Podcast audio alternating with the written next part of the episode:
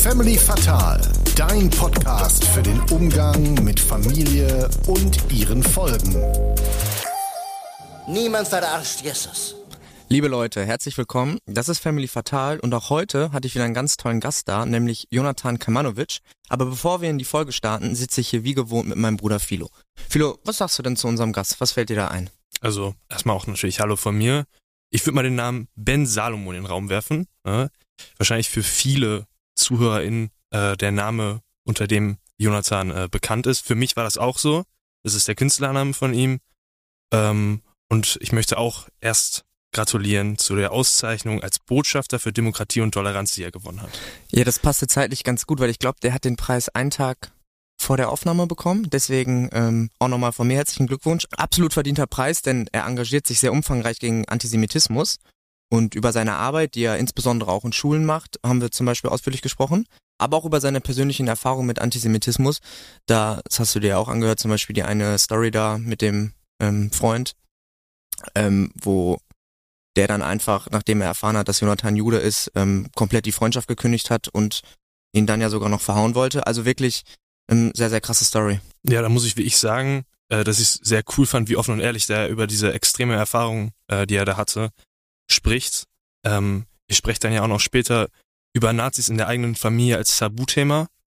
Äh, ich hatte immer das Gefühl, in unserer Familie war das nicht unbedingt ein Tabuthema, aber so präsent war es jetzt auch nicht. Aber ich weiß zum Beispiel, ich weiß nicht, ob du dich noch dran erinnerst, wir hatten eine Familienfeier, da lagen dann alte Fotobücher rum und dann, wenn man sich die mal ein bisschen genauer angeguckt hat, wurde da schon einiges äh, nicht so schönes ziemlich deutlich. Und ich finde, man hat auch gemerkt, dass da manche Leute einfach noch total, äh, das denen noch total unangenehm ist. Also dem einen oder anderen Onkel zum Beispiel. Ja, da gebe ich dir voll recht. Es ist ja an sich auch ein unangenehmes Thema, aber wenn man das mal so betrachtet, das war alles vor unserer Zeit. Das heißt, man selbst hatte ja nichts damit zu tun und die Familiengeschichte generell ist ja sehr spannend und auch wichtig. Deswegen darf man diese Epoche definitiv nicht ausschließen und sollte sich auch damit auseinandersetzen. Also ihr merkt, glaube ich, schon eine sehr vielseitige Folge, in der ich zum Beispiel auch erneut erfahren habe, wie auch schon in vielen Folgen zuvor, wie kacke es einfach ist, wenn man seine Identität nicht ausleben kann. Und ich finde, das schildert Jonathan zum Beispiel auch sehr einprägsam. Ähm, das ist aber nicht das Einzige, worüber wir sehr ausführlich gesprochen haben. Ähm, das was nicht vorkam, falls sich darauf jemand gefreut hat, ist seine Rapper-Mittwoch-Geschichte, aber auch da gibt es viele Interviews, ähm, die man sich dazu anschauen kann oder äh, ja, die man lesen kann, wenn man möchte. Und, das muss ich auch noch sagen, ein Sorry für die Tonqualität. Das muss ich weitergeben von unserem Tonmann Florian. Der Jonathan war uns leider nur per Telefon zugeschaltet. Und als allerletzten Punkt noch vor der Folge, in den Shownotes findet ihr wie immer noch ein bisschen was zu unserem Gast. In diesem Fall sind es äh, zwei Songs vom Jonathan, denn er verarbeitet äh, seine Themen auch in Musik und solidarisiert sich dabei auch mit anderen Menschen und sein Insta ist natürlich auch noch verlinkt. Viel Spaß. Viel Spaß.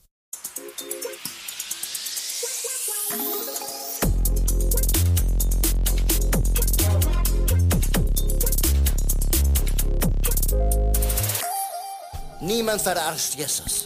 Herzlich willkommen bei Family Fatal, da sind wir wieder.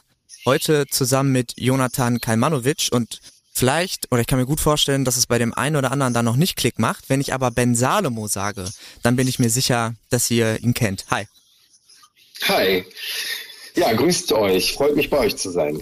Vielleicht zum Einstieg, weil das ähm, super aktuell ist, erstmal herzlichen Glückwunsch, denn du wurdest als Botschafter für Demokratie und Toleranz gestern ausgezeichnet. Ja, vielen Dank. Dankeschön. Also wirklich großartig. Da hast du dich wahrscheinlich sehr drüber gefreut, oder?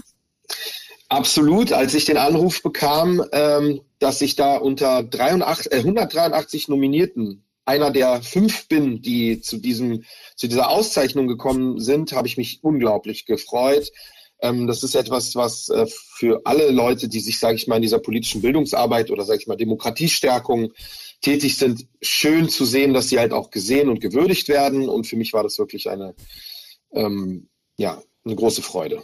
Wurdest du, wurde dir schon mitgeteilt, dass du unter den 183 bist, die zur Auswahl stehen? Weil das ist natürlich auch schon eine Riesenehre, aber da denkt man sich ja wahrscheinlich noch, ach, das sind so viele und so viele tolle Arbeiten, da werde ich ja höchstwahrscheinlich nicht ausgezeichnet. Nee, tatsächlich war das so, dass als der Anruf kam, wurde mir nur gesagt, dass man sich für mich dann entschieden hat. Unter diesen 183 und vier weiteren. Also es war für mich vollkommen eine Überraschung. Ich kann mich noch sehr gut an die Situation erinnern. Ich war gerade mit meiner Tochter äh, unterwegs. Kurz vorher habe ich sie von der Schule abgeholt und wir waren eigentlich da schon so auf dem Weg nach Hause. Und auf einmal kommt dieser Anruf und ich fahre gerade natürlich mit Headset, ja. Wichtig. So. Ähm, ich fahre gerade Auto und hallo, dann stellt sich jemand vor, Bundesinnenministerium, äh, äh, Bundeszentrale für politische Bildung. Ich so, hä, hallo, ja, ja, ähm, ich darf Ihnen gratulieren. Okay, worum geht's? Ja, diese und diese Auszeichnung. Und ich so, äh, und meine Tochter so, Papa, was ist denn, was ist denn? und so, äh, Schatz, ich äh, bin gerade, ich habe gerade einen Preis gewonnen. Oh, ein Preis! also, das war auf jeden Fall eine super Sache. Direkt habe ich meine Frau angerufen und äh, gesagt, hey, stell dir mal vor, ich habe einen Preis gewonnen und so, was für ein Preis? Naja, und äh, war ein super Tag, Hammertag und gestern war dann die Verleihung. Ähm, erfahren davon habe ich schon, sage ich mal, vor über einem Monat ungefähr. Und gestern war dann sozusagen die offizielle Verleihung und Verlautbarung auch medial. Und ähm, so habe ich auch dann die anderen ähm, Preisträger kennengelernt. Sehr tolle Menschen und äh, ja, da bin ich sehr froh, in, dieser, in diesem Jahr davon damit ausgezeichnet worden zu sein. Ist man da erstmal misstrauisch, wenn man so einen Anruf kriegt?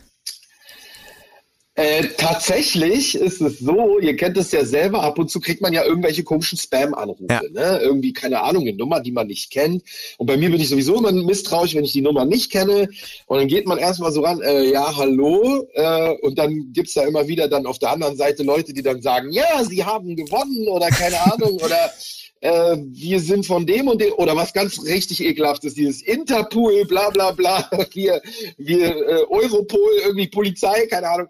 Nee, nee, also ich war natürlich schon skeptisch, aber ähm, die Frau auf der anderen Seite hat sich sehr authentisch, sehr äh, äh, glaubwürdig natürlich ähm, und, ähm, ja, äh, angekündigt dann so und äh, das war dann schon alles echt. Also, sehr, sehr cool. Deswegen nochmal herzlichen Glückwunsch. Ähm, ich würde vielleicht zum Anfang gerne eine kleine Sache mit dir machen. Du engagierst dich ja unter anderem auch gegen Verschwörungstheorien und klärst über die auf. Und ich habe so. Da fange ich direkt bei dir schon an. Okay. Nicht Theorien sagen, Verschwörungslegenden, Ach so. Verschwörungsideologien, Verschwörungserzählungen, Verschwörungsnarrative. Weil ab dem Moment, wo man schon das Wort, die Terminologie Theorie verwendet, ja. kriegt es einen rationalen Anstrich. Und genau das wollen die auch. Einen rationalen Anstrich kriegen und deswegen lasst uns lieber von Verschwörungslegenden sprechen. Aber ja, also sehr gerne. Aber bei allen Interviews, ja. die ich vorher mit dir gesehen habe und auch gelesen, da wurde immer Theorie gesagt und da habe ich glaube ich nicht mitbekommen, dass du die Leute auf diesen äh, Fehler aufmerksam gemacht hast.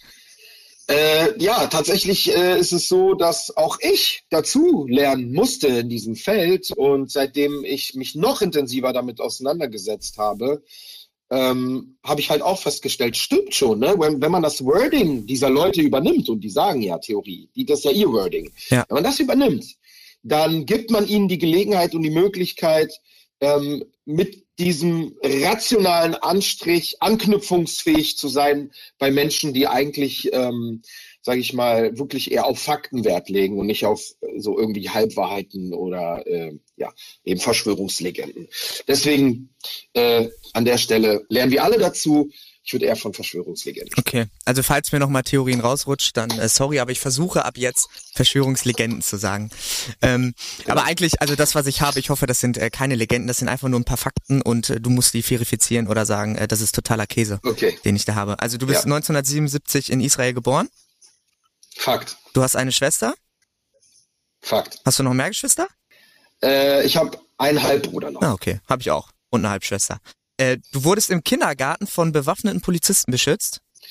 Also ich bin in einem jüdischen Kindergarten gewesen und die sind zumindest hier in den großen Städten in Deutschland gezwungenermaßen aufgrund von äh, Anfeindungen und so weiter leider äh, Orte, die mit Polizei und halt auch jetzt inzwischen israelischen Sicherheitsleuten bewacht, beschützt werden müssen. Und das ist nach wie vor so? Das ist leider absolut nach wie vor so.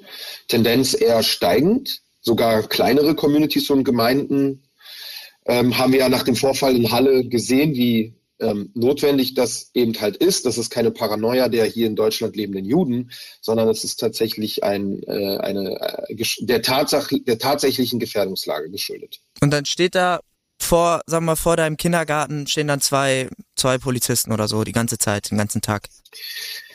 Äh, also früher waren das zwei, zumindest in meinem Kindergarten. Jetzt, wo es so ist, ähm, dass man zusätzlich noch israelische Sicherheitsleute hat, ist es ein Polizist mhm. und dann oftmals ein oder zwei israelische Sicherheitsdienstleister ähm, äh, sozusagen.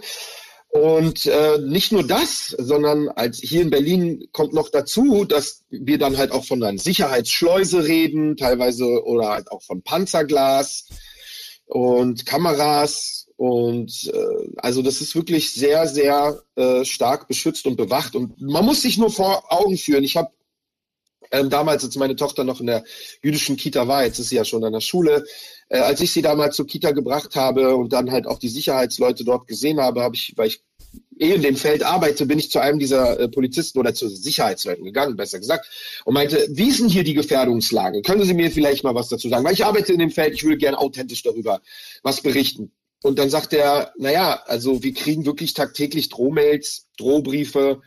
Und dann hat er mir erzählt, einer, ein Mail, den halt diese Einrichtung mal erhalten hat, war eine Aussage, ähm, Adolf Hitler hat nicht alle Juden ermordet, damit äh, alle Juden getötet, damit wir heute wissen, warum man sie hassen soll. Also so, solche unfassbaren Hassnachrichten bekommen jüdische Einrichtungen und sogar Kindergärten. Und das ist äh, furchtbar. Ähm, das ist jüdischer Alltag in Deutschland. Unfassbar ist Zusätzlich das aber zu jüdischem Leben. Wir haben nicht nur sowas, wir haben auch groß viel, Freude, jüdische Feiertage, äh, also jüdisches Leben in Deutschland ist natürlich nicht nur Antisemitismus, nicht nur Anfeindung, aber leider ist es ein Bestandteil, den man natürlich nicht wegdiskutieren kann. Aber ich finde gerade bei, bei Kindergärten oder so, weil es sich dann ja auch nochmal um Kinder handelt, die ja noch viel unschuldiger sind, das steht dann schon ziemlich sinnbildlich dafür. Ist das in anderen Ländern auch so? Ähm, ja, also in den USA war es in den letzten Jahren nicht so, aber da hat sich auch äh, anhand der letzten Anschläge auf Synagogen oder auch auf jüdisch lesbare Menschen auf der Straße es sich, also entwickelt es sich dahin, dass halt auch jüdische Einrichtungen dort immer mehr bewacht werden. In Frankreich ist es auf jeden Fall so. Ähm, der Terror, den jüdische Einrichtungen und jüdische Menschen seit eben Jahrzehnten erleben, ähm, macht das, äh, macht es leider notwendig. Und äh, warum solche Antisemiten auch vor Kindern und so weiter nicht zurückschrecken, hat auch wesentlich mit Verschwörungslegenden zu tun. Denn aus ihrer äh, verdrehten Weltsicht sind ja die Juden angeblich zum Beispiel die Strippenzieher hinter den Kulissen, die die Welt irgendwie kontrollieren und so weiter. Und jedes neue jüdische Kind ist der potenzielle nächste äh, Weltbeherrscher hinter den Kulissen. Deswegen haben halt auch die Nazis keine Rücksicht genommen und auch eine Million Kinder ermordet, ja, auf bestialische Art und Weise. Ähm, der Antisemitismus ist, ist deswegen halt ein, ein absolut gefährlich. Es gibt keinen ungefährlichen Antisemitismus, gibt es nicht. Jeder Antisemitismus ist gefährlich und mündet am Ende, wenn er sich komplett, äh, wenn, er, wenn ihm nichts nicht widersprochen wird, wenn ihm nichts entgegengesetzt wird, ist er absolut eliminat eliminatorisch. Da gebe ich, geb ich dir absolut recht. Lass uns da gleich gerne noch zu kommen. Ich ähm, vor allem noch die zwei, drei Fakten, die ich zu dir habe. Ähm, Michael ja. Jordan ist dein Vorbild? Also ich, Oder ich habe nicht wirklich so, je, ja genau, ich habe nicht wirklich so irgendein Vorbild, dem ich nacheifere. Aber ich finde Michael Jordan äh, ist schon für mich irgendwie vorbildlich, weil er ist wirklich ähm, ja, für mich immer noch der beste Basketballspieler aller Zeiten.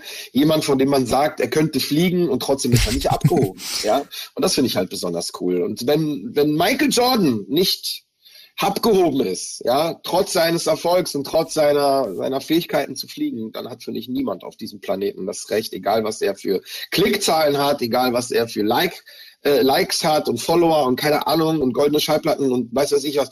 Kein Mensch sollte sich ähm, abgehoben über andere Menschen stellen, die vielleicht weniger bekannt oder weniger erfolgreich sind. Und das, das ist für mich Michael Jordan vorbildlich.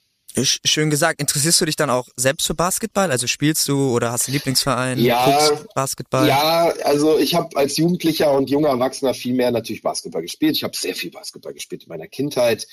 Äh, ich bin leider nicht allzu groß geworden. Der Aufbauspieler ich dann. Ich hätte ne? aber gerne, ja, ich war eher so im Aufbaubereich und da war ich auch gar nicht schlecht. Ich ein guter Defense-Spieler auch, ja. Ähm, Und so auf den Basketballplätzen hier in Berlin, Streetball und so, da hat man mich auf jeden Fall immer wieder gesehen, über Jahre. Ähm, und äh, natürlich habe ich mich dann halt auch für die NBA interessiert und so weiter. Und ja, ich, aber ich würde nicht sagen, dass ich so ein Team hatte, ja, weil ich meine, das ist in den USA und da kann man halt nicht wirklich zu den Spielen gehen äh, und da diese Fankultur 100 Prozent so, sag ich mal, adaptieren. Aber ja, also ich, ich habe gerne Basketball einfach geguckt und es gab mal Phasen, da war es dann mehr dieses Team oder mehr dieses Team. Ähm, ja, so ist das gewesen. Ja, man sympathisiert dann irgendwie mit einem Team ein bisschen mehr oder weniger, vielleicht weil da ein Spieler ist, den man mag oder so. Aber ich gebe genau. dir recht, dass man sich so richtig verbunden fühlt man sich wahrscheinlich keinem Team, weil man da ja auch nicht groß wird und die Spiele nicht sieht. Ich würde sagen, bei mir war das so, vielleicht bei dir auch, aber es gibt sicherlich hier viele Basketballfans in Deutschland, die ja, haben okay, ihre ja. Teams, ja, und die sind voll hinterher, als seien sie selber Nachbarn des Stadions, wo diese Spiele stattfinden, ja.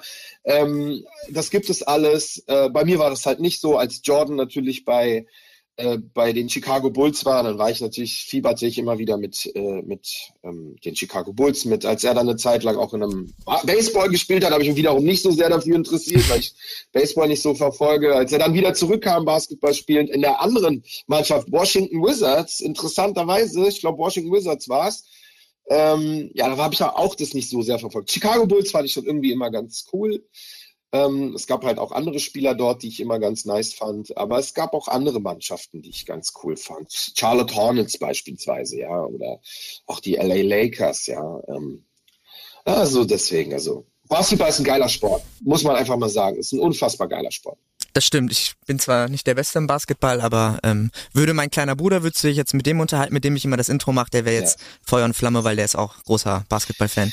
Tatsächlich ist, tatsächlich ist es aber so, wenn ich vereinsmäßig irgendwas gemacht habe, war das gar nicht Basketball. Ich habe American Football gespielt im Verein, tatsächlich sechs Jahre. Auch nicht schlecht. Welche Position? Das muss ich noch schnell fragen. Running Back? Wide Receiver. Ja, das ist auch gut, ja. Die, Wide Receiver. Ich, die wollten am Anfang, war ich so kleiner äh, Running Back, aber ich bin viel zu schlank gewesen für diese Position, so viel zu leicht. Äh, und dann hat man, war ich so eher ähm, Wide Receiver und in der Jugendmannschaft ging das auch noch. Ab dem Erwachsenenalter, wo dann die anderen als Wide Receiver musste schon 1,80, 90 groß sein oder größer. Ja, weil die Bälle vom, äh, vom höchsten Be Punkt abpflücken, ja, das ist da ist natürlich Sprungkraft und Größe enorm wichtig.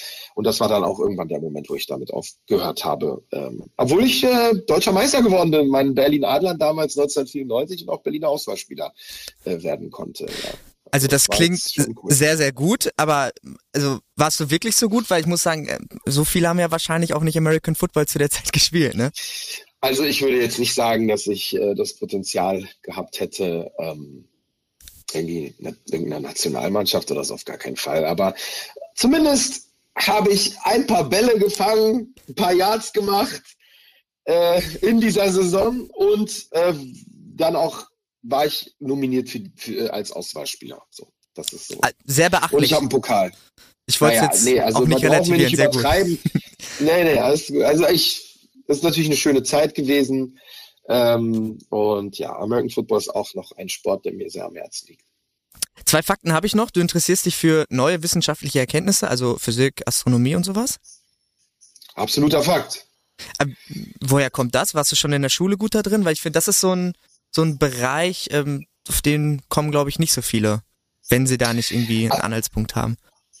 Nee, ich weiß nicht, von klein auf schon ähm, habe ich gerne, habe ich mich immer absolut dafür interessiert, so für, für irgendwelche Dokus, ja, wenn die da so damals noch vor Internet im Fernsehen liefen, Universum-Dokus und so weiter, ja. Da habe ich mich immer sehr dafür interessiert, mir, mir das angeguckt, auch so Tierdokus, die im Fernsehen liefen. Ähm, und viele andere solche wissenschaftlichen oder wissenschaftlichen, äh, wissenschaftlicheren Dinge. Ähm, und ja, was mich unfassbar natürlich fasziniert, ist äh, halt unser, unser Universum, die Physik darin, ähm, wie das alles äh, fein abgestimmt ist und äh, immer halt auch in dem Spannungs- oder im Forschungsverhältnis für mich als sehr spirituellen Menschen, ja, der natürlich halt auch immer die, die Frage nach Gott gestellt hat und natürlich halt auch in, immer in diesen wissenschaftlichen Erkenntnissen, speziell wenn es um Physik und das Universum geht, versucht, diese Frage für sich zu beantworten. Ja, also Zufall oder eben göttliche Schöpfung und äh, diese ganzen Fragen stellten, sie mich, stellten sich bei mir schon sehr früh.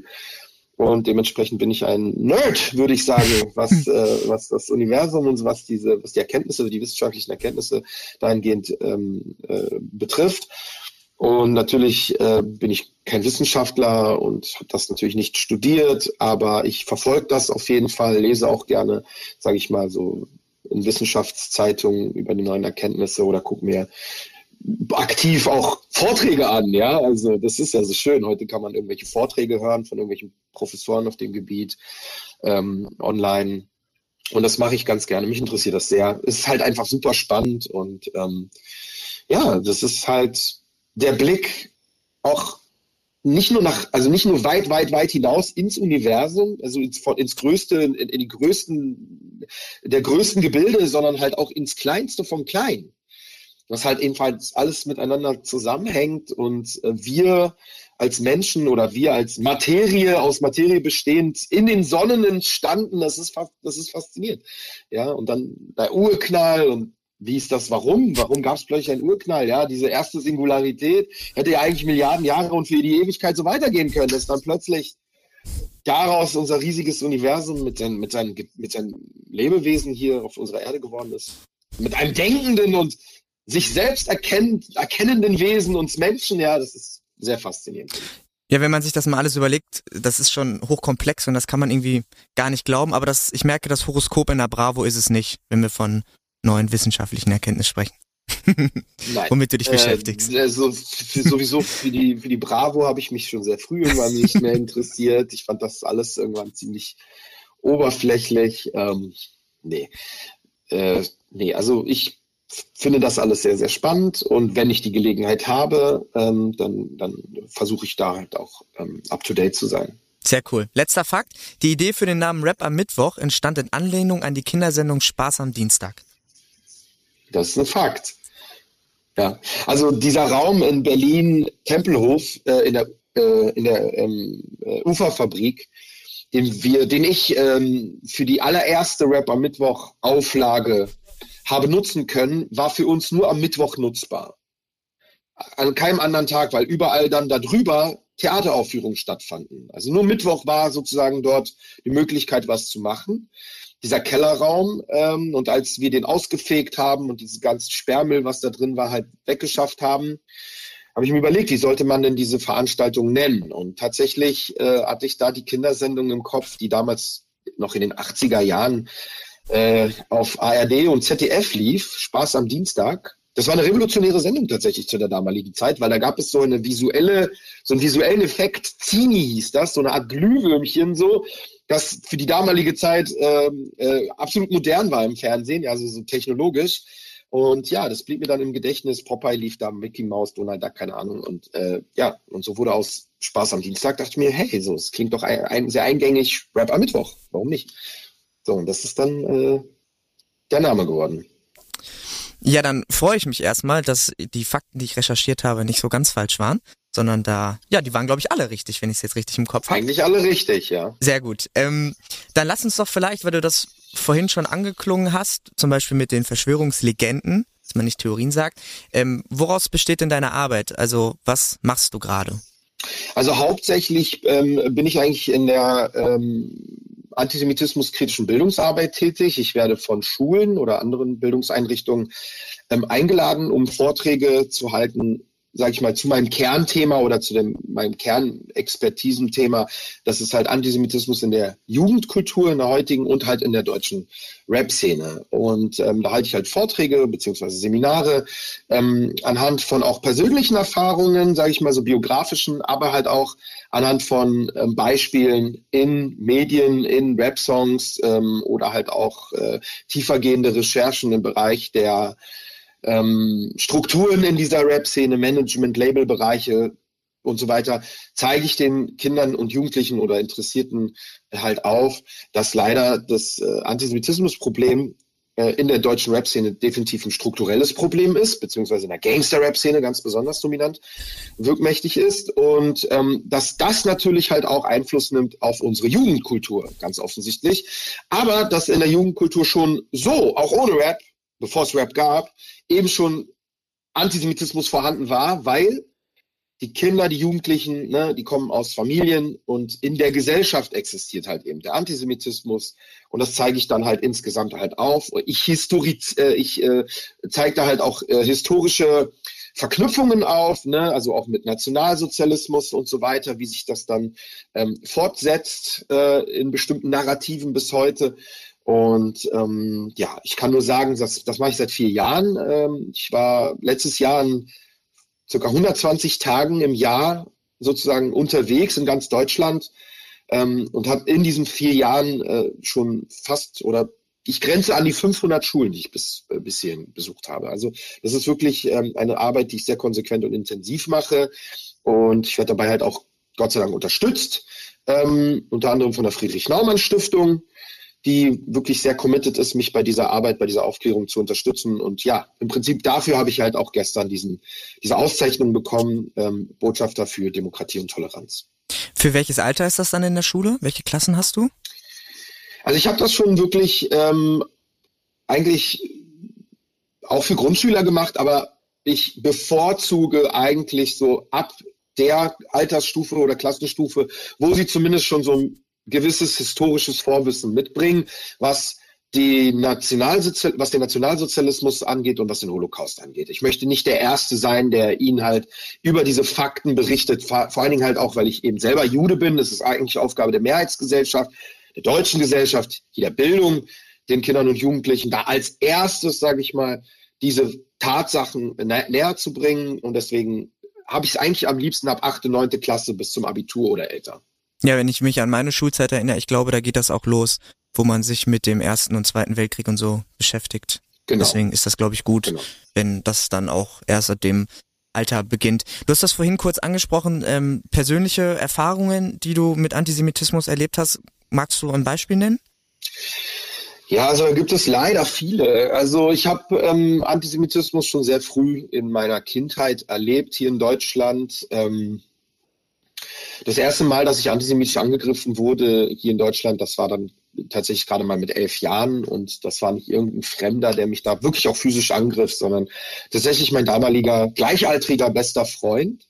Als er erfuhr, dass ich Jude bin und dass ich aus Israel komme, kündigte er mir einfach von einem auf den einen Tag auf den anderen die Freundschaft und ähm, mit zwei älteren Jungs, die ich noch nie vorher gesehen habe, die so 15, 16 Jahre alt waren, lauerten die mir richtig auf, ja, also da, wo wir uns immer nach der Schule trafen und dann äh, zu dritt griffen die mich dann halt einfach an. Und der eine Ältere rief so, greif ihn an, den Juden, also sehr hasserfüllt. Und der andere rief so, Yahudi, Yahudi, ja, auf Arabisch sehr verächtlich ausgedrückt, Jude. Und mein bester Freund, jemand, mit dem ich jeden Tag eigentlich Spaß hatte vorher und Fußball gespielt, Fahrrad gefahren bin, ähm, der statt mich zu schützen, statt zu sagen, nein, was wollt ihr von ihm, der ist okay, der ist mein Freund, statt das zu tun, war er direkt aktiv mit dabei, packte mich, holte aus zum Schlag und im Prinzip wollten die mich zu dritt ver verprügeln.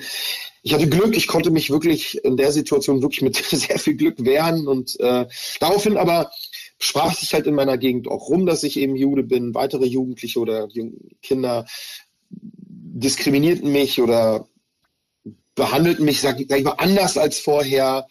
Ähnliches erlebte ich auch in meiner Schule ähm, wo Mitschüler dann plötzlich aufhörten, mich bei meinem Vornamen überhaupt zu nennen. Ich war dann nur noch Jude. Ähm, ja, also das zog sich dann leider durch meine ganze Jugendzeit und äh, in verschiedenen Bereichen. Was besonders auch äh, ähm, wehgetan hat in solchen Situationen, wenn das dann geschah, war natürlich dass die Jugendlichen oder die Leute, die Kinder das selber tun, aber immer Leute drumherum auch standen, mit denen man auch sich durchaus gut verstanden hat, ja, Klassenkameraden oder so etwas und die dann halt keine Solidarität gezeigt haben, nicht interveniert haben, ähm, praktisch ähm, Bystander geblieben sind, ja, dadurch zu Mitläufern wurden vielleicht auch oder eben halt ähm, ja zumindest nicht zu Menschen äh, wurden, wo ich sagen konnte, okay, so ich habe hier jemand, ich habe hier Menschen an meiner Seite, Freunde an meiner Seite, äh, die ja wirklich in, äh, in, in the moment of truth bereit sind, ähm, wirklich da ähm, stark neben, also wirklich Solidarität zu zeigen. Und äh, ja, das sind halt Geschichten, die nicht nur ich erzählen kann. Also viele Jüdinnen und Juden in Deutschland äh, sagen selber von sich in Statistiken ist das äh, zu finden, dass 80 bis 90 Prozent der Juden in Deutschland sagen, dass Antisemitismus in ihrem eigenen Leben ein alltagsprägendes Problem ist. Und dieses alltagsprägende Problem beginnt halt wirklich schon oftmals in der Schulzeit, wenn dann irgendwie bekannt wird, dass die Leute jüdisch sind. Deswegen ähm, hat man äh, vielerorts jüdische Schüler, die einfach nicht, nicht erzählen, dass sie Juden sind. Also die, wenn sie gefragt werden, woher sie denn kommen oder so, dann lieber behaupten, sie seien irgendwie, keine Ahnung, Russen oder sonst irgendetwas. Ja, das habe ich auch eine Zeit lang gemacht. Ich habe auch ein Jahr lang geleugnet nach diesem Erlebnis, dass ich eben Jude bin. Also wenn ich gefragt wurde, habe ich dann behauptet, ich sei Italiener, weil ich fand, ich sehe zu dunkel aus wie jemand, den ich mir so osteuropäisch vorgestellt habe. Und ähm, das ist natürlich auch ein Problem, weil das bedeutet, dass unsere jüdischen Identitäten nicht ausgelebt werden können, dass wir nicht wirklich frei sind. Und das gleichzeitig bringt halt auch mit sich, dass jüdische Identitäten verstümmelt bleiben, sich weiterentwickeln können, kein Selbstbewusstsein entwickeln. Und ähm, das führt auch bei vielen dann im späteren Leben zu Minderwertigkeitskomplexen, Depressionen und so weiter. Ja, ist ähnlich vielleicht vergleichbar mit Menschen, die ihre Homosexualität nicht leben können oder einfach verschweigen müssen und so weiter. Ja, das führt ja auch zu bei vielen Menschen zu psychischen Problemen.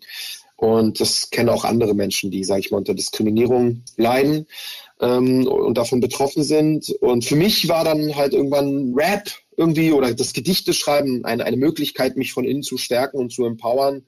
Ich bin eigentlich eine sehr selbstbewusste und auch rebellische Person. Also ich lasse mich da nicht so einfach ins, äh, also in den Hintergrund drängen, ja. Ähm, vor allen Dingen auch da deshalb nicht, weil ich bin in Israel geboren worden. Ich war immer bei meinen Großeltern dann in den Sommerferien zu Besuch und da war jüdisches Leben und Jude sein so vollkommen selbstverständlich und man sprach Hebräisch und israelische Musik und selbstbewusstes Auftreten und äh, ja halt auch, sage ich mal, ähm, selbst äh, also wehrhaftes Auftreten. Ja, man hat halt auch eine Armee und so weiter. Ne? Also das war also diese dieses äh, wehrhafte, sage ich mal, vollkommen selbstbewusste, selbstverständliche Jude sein, Israeli sein, das habe ich da halt auch leben können immer wieder, wenn ich in den Sommerferien und so weiter bei meinen Großeltern in Israel war. Und dann zurück nach Deutschland zu kommen ähm, und hier plötzlich wieder in diese Rolle gedrängt zu werden, äh, angefeindet, diskriminiert zu sein, die jüdische Identität besser zu verheimlichen, zu verschweigen, ähm, brachte mich in ein Spannungsverhältnis, äh, das ich so nicht aushalten konnte. Und ich entschied mich dann eben ähm, selbstbewusst zu sein und meine jüdische Identität sehr wohl auszuleben. Ich bin da zwar nicht rumgelaufen, habe jedem direkt erzählt, dass ich eben Jude bin und aus Israel komme. Aber wenn ich gefragt wurde, habe ich das halt trotzdem gesagt, äh, ganz gleich, ob ich äh, da halt dann weiter mit Anfeindungen rechnen musste. Ich habe die Erfahrung gemacht, ja, die Anfeindungen kommen, das ist leider Fakt, aber ähm, es gibt halt auch doch hier oder da immer wieder mal sehr schöne Momente und Menschen, die man kennenlernt, die eben aufgeschlossen sind und vielleicht sogar auch Menschen, die in den Momenten, wo man dann doch die Unterstützung braucht, ähm, bei einem stehen und Solidarität zeigen. Und äh, deswegen glaube ich, dass das selbstbewusste Auftreten von uns Jüdinnen und Juden der richtige Weg ist, weil sonst verpassen wir diese Chance und die Gelegenheit, eben genau die Menschen ähm, als Freunde zu gewinnen, die unsere Verbündete wären. Ja, wenn wir das gar nicht erst erzählen, wissen sie es nie und es kommt kein Moment, wo man das beweisen kann. Natürlich aber darf man nicht äh, ähm, den Fehler machen, also und sagen, ja, hey, das kann auch nicht jeder machen. Man muss da selber auch eine selbstbewusste Person sein und deswegen bin ich eigentlich ein Anhänger der Ansicht äh, Sicherheit vor Sichtbarkeit. Aber es ist wichtig, dass es halt auch Menschen gibt, die versuchen, trotz Unsicherheit Sichtbarkeit zu zeigen. Was mich irgendwie auch so schockiert hat, als ich mich damit beschäftigt habe, ich krieg davon zum Beispiel überhaupt nichts mit, ne? Also du stellst ja, glaube ich, in deinen Workshops oder in den, wenn du in deiner Schule bist, auch diese Fragen, ähm, wer kennt einen genau. Juden? Und dann habe ich überlegt, krass, also ich kenne keinen. Also ja. vielleicht kenne ich einen, aber er hat es mir nie gesagt, weil eigentlich ist es ja auch irrelevant, was man ist. Ähm, aber es ist trotzdem finde, es öffnet einen dann immer die Augen. Ja, also ich glaube, was vor allen Dingen auch in meinen Workshops und meinen ähm, Vorträgen da so die Augen öffnet, ist, wenn ich halt frage, wer von euch kennt jemand, der jüdisch ist persönlich, da melden sich tatsächlich ähnlich wie du das hier gerade schilderst, eben nur sehr wenige Leute. Also das ist meistens zwischen 10 und 20 Prozent, oft auch weniger. Wenn ich aber dann frage, wer von euch kennt verschiedene Gerüchte, Legenden, Fake News, Halbwahrheiten, Verschwörungs ähm, Erzählungen über Juden, ja, und dann fange ich an, die Juden sind alle reich oder die Juden kontrollieren die Medien oder ähm, es seien angeblich keine Juden beim 11. September ums, äh, ums Leben gekommen, weil sie angeblich vom israelischen Geheimdienst vorgewarnt wurden oder die Juden zahlen in Deutschland angeblich keine Steuern wegen dem Holocaust. Wenn ich diese ganzen ähm, Lügengeschichten und Gerüchte aufzähle, dann stehen am Ende in der Schule teilweise 80 bis 90 Prozent der Kinder und Jugendlichen. Das bedeutet, man kennt eigentlich fast niemanden, der jüdisch ist persönlich, aber richtig heftige Lügengeschichten über sie. Dann ist das schon alles andere als eine, eine, eine Situation, die, sag ich mal, uns Juden gegenüber ähm, in der Gesamtgesellschaft eine Neutralität beim Kennenlernen ermöglicht. Also man hat schon so vieles über Juden gehört, ja, und dann trifft man vielleicht tatsächlich irgendwann mal ein und kann nicht verhindern, dass vielleicht die ein oder andere dieser Erzählungen und Narrative im, im Kopf von einem herumgeistern. Ne? Und, ähm, und das führt dann nicht selten auch dazu, dass Jüdinnen und Juden äh, dann auch hier oder da anders behandelt werden. Ne? Wenn es dann Leute gibt, die an diese verschiedenen Erzählungen über Juden vielleicht ein wenig mehr Glauben schenken. Und vor allen Dingen passiert das, weil die Menschen ja so selten widersprechen. Wenn ich frage, wer von euch hat denn schon mal Kontakt mit Antisemitismus gehabt, dann ähm, melden sich auch meistens nur so 10, 15, vielleicht 20, maximal 20 Prozent. Ähm, aber wenn eigentlich diese Lügengeschichten über uns Juden, das ist ja bereits Antisemitismus. Ja, Adorno sagte, Antisemitismus ist das Gerücht über Juden. Nur die merken halt gar nicht, dass das bereits Antisemitismus ist. Und dementsprechend realisieren sie gar nicht, dass es jetzt hier wichtig wäre zu widersprechen. Dann bedeutet das für uns Juden, die das mitkriegen, dass das eigentlich alles keine Safe Spaces mehr sind. Also das, was, sage ich mal, du als Teil der Mehrheitsgesellschaft nicht so wirklich wahrnimmst, Antisemitismus ist deswegen für uns eben Alltag. Ja, weil diese Lügen und Gerüchte über uns überall irgendwie kursieren und zu wenige Leute widersprechen. Und das macht uns dann äh, diese Räume zu eben nicht diskriminierungsfreien Räumen. Du hast, glaube ich, auch gesagt, dass Antisemitismus sich oft hinter Antizionismus versteckt. Ne? Ja, äh, da gibt es ein schönes Zitat. Ähm, ich weiß jetzt nicht mehr genau, wer das gesagt hat. Und zwar, das lautet so, ähm, der Antisemitismus, Moment mal, ich krieg's gleich zusammen. Der Antisemitismus steckt im Antizionismus, so wie der Regen in der Wolke steckt. Ich über, ja. Ja, also die Wolke, eine Wolke muss nicht immer regnen, ne? Aber steckt da drin der Regen steckt da drin. Genau. Wie reagieren die Schüler, wenn du denen das erzählst? Also merkst du, dass die betroffen sind? Weil die werden ja da das erste Mal wahrscheinlich, wie wir gerade schon drüber gesprochen haben, dieser Großteil hat damit halt keine Berührungspunkte. Ähm, wenn die damit vertraut werden, gerade wenn du auch deine persönliche Geschichte erzählst und diese Verschwörungslegenden dann auch ein bisschen aufarbeitest, merkst du in deren Gesichtern oder so, dass sie das berührt, betrifft? Auf jeden Fall. Also ähm, vor allen Dingen, weil sie, wenn ich am Anfang so ganz bewusst frage, wer von euch hat denn schon mal Kontakt mit Antisemitismus gehabt, ja, und die, die sich dann umschauen und sehen, hey, ganz wenige Leute melden sich da irgendwie. Und dann am Ende aber äh, anhand von Adorno, diesem Zitat und den aufgezählten Lügengeschichten über uns Juden und dann auf einmal steht da mehr als die halbe Klasse oder fast die ganze Klasse, die ganze Aula, dann kriegen die so mit, ey, krass so, wie muss sich das für Juden anfühlen, ja? Wenn die ganze Zeit solche komischen Lügengeschichten über uns erzählt werden, ja, und das, das, das, das haftet ja auch ähm, bei manchen Leuten eben. Und und es gibt dazu ja auch Statistiken. In Deutschland glauben circa 24 Prozent inzwischen der Bevölkerung an solche Lügen und Geschichten, äh, Lügen und Gerüchte über Juden, ja. Und weltweit habe ich ja auch die Statistiken dabei. Da gibt es halt so eine Studie, die das belegt. Ähm, weltweit reden wir von 26 Prozent der Weltbevölkerung, die an solche antisemitischen Lügengeschichten glauben. Das ergibt eine Zahl von 1 Milliarde 90 Millionen Menschen auf Planet Erde, der erwachsenen Bevölkerung, die an solche Hirngespinste über Juden glaubt und, ähm, und gegenüber Juden, jüdischen Bräuchen, der jüdischen Religion oder halt auch dem jüdischen Staat gegenüber eine verzerrte und, und, und feindselige Wahrnehmung auch haben. Und wir Juden, wir sind gerade mal 15 Millionen Menschen auf dem ganzen Planeten. Was haben wir denn bitte 15 Millionen? Was haben wir für eine Chance, diesen lügenverbreitenden Antisemiten, die über uns diese ganzen Lügengeschichten erzählen, zu dem, dem was entgegenzusetzen, ohne die Hilfe der Mehrheitsgesellschaft. Da sind wir vollkommen chancenlos. Vor allen Dingen, weil wir halt auch nicht die Medien beherrschen, obwohl die das ja behaupten.